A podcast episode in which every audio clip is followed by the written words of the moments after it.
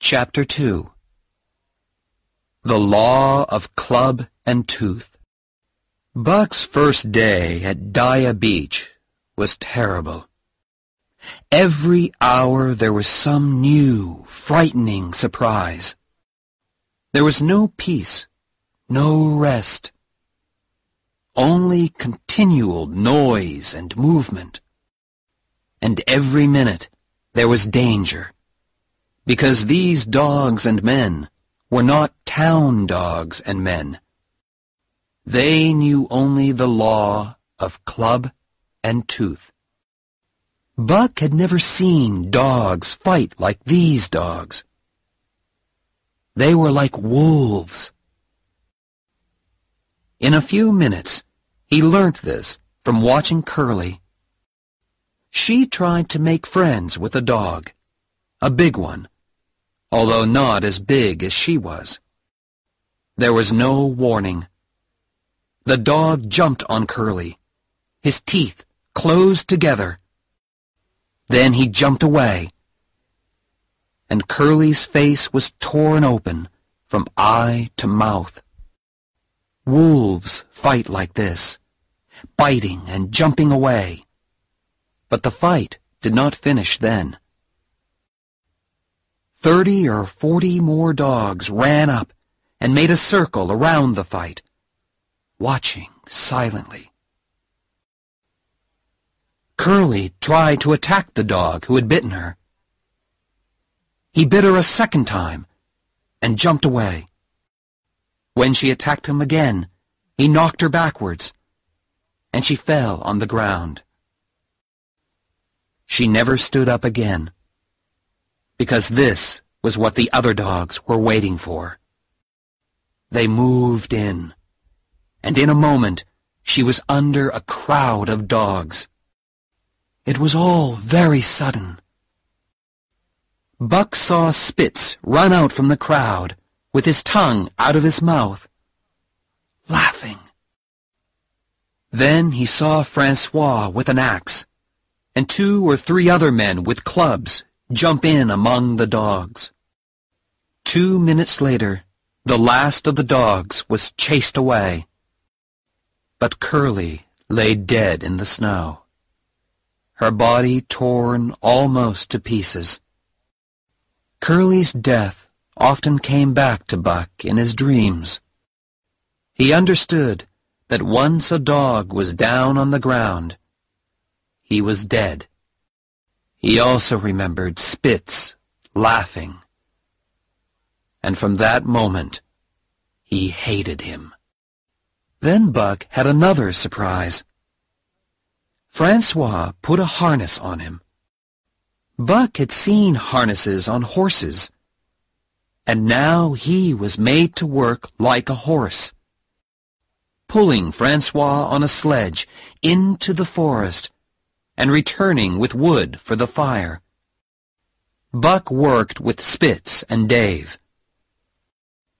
The two other dogs had worked in a harness before, and Buck learnt by watching them. He also learnt to stop and turn when Francois shouted. Those three are very good dogs, Francois told Perrault.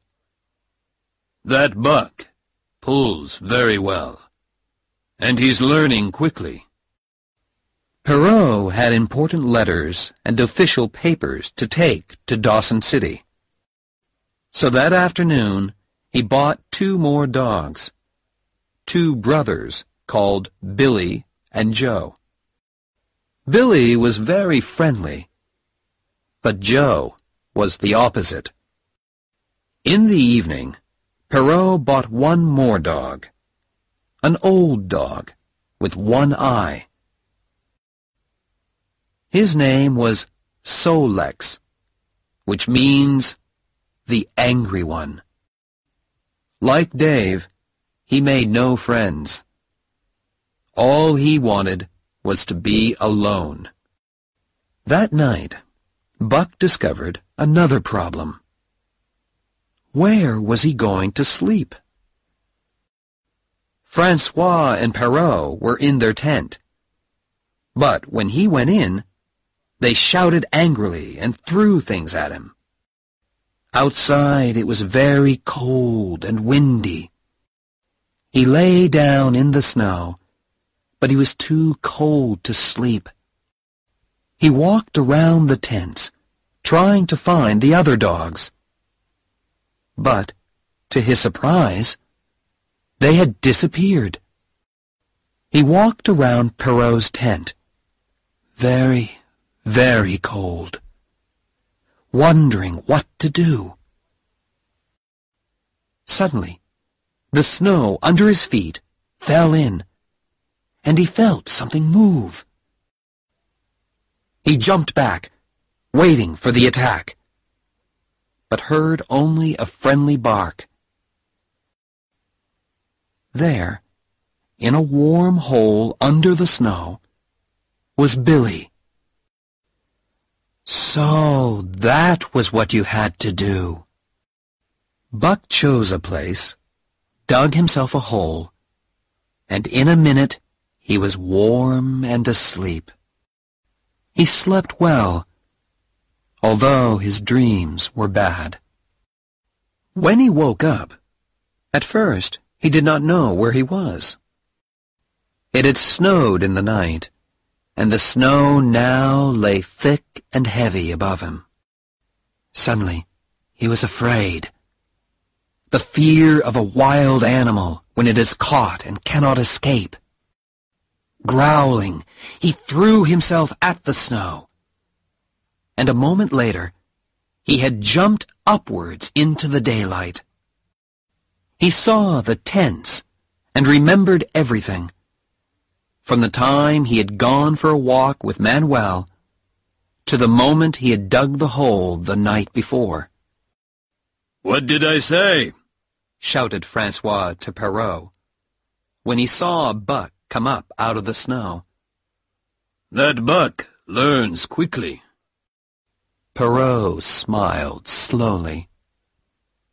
He was carrying important papers, and he needed good dogs.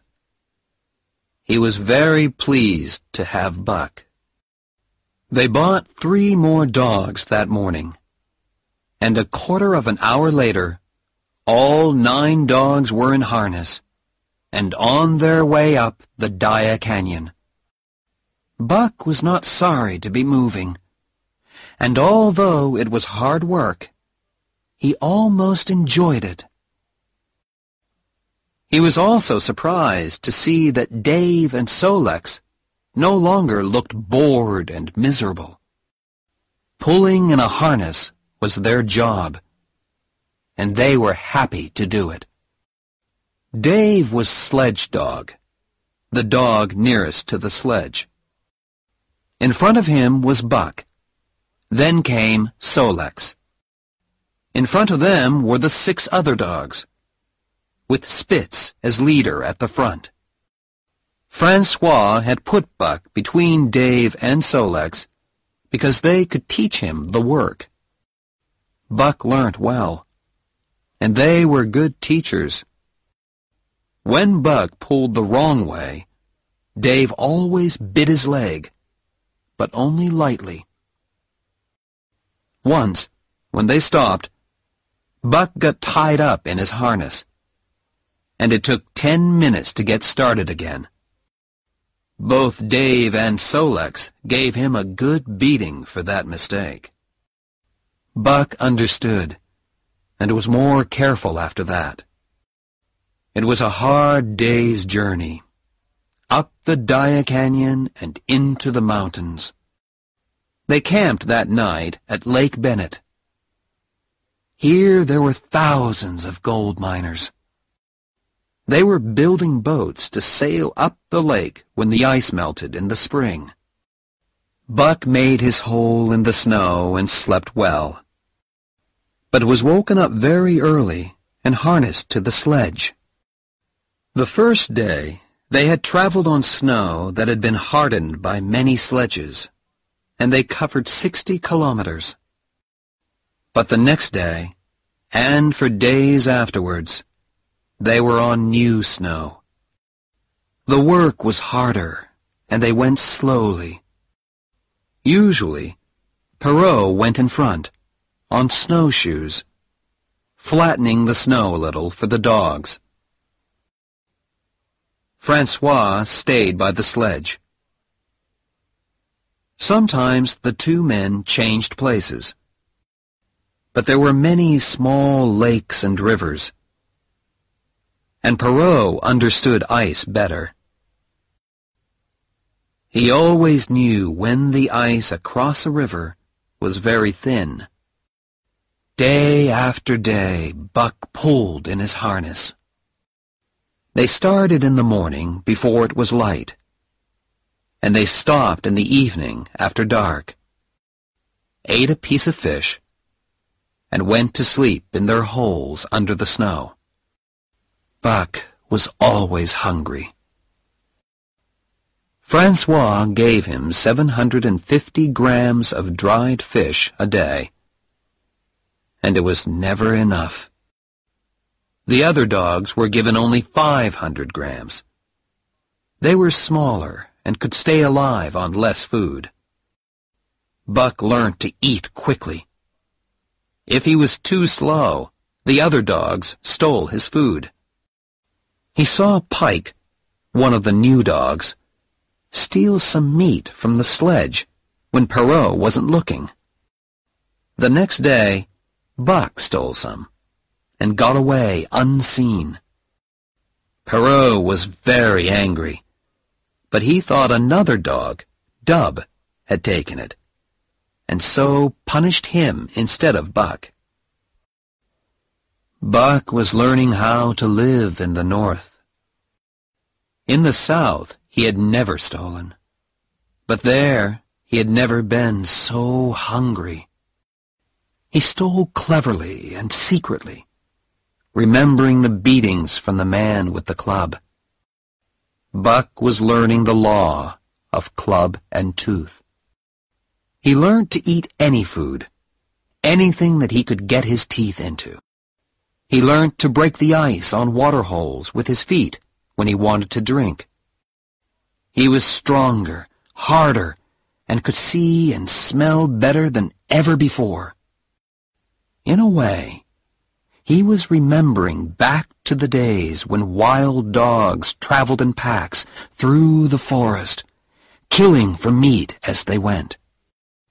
It was easy for him to learn to fight like a wolf, because it was in his blood. In the evenings, when he pointed his nose at the moon and howled long and loud. He was remembering the dogs and wolves that had come before him.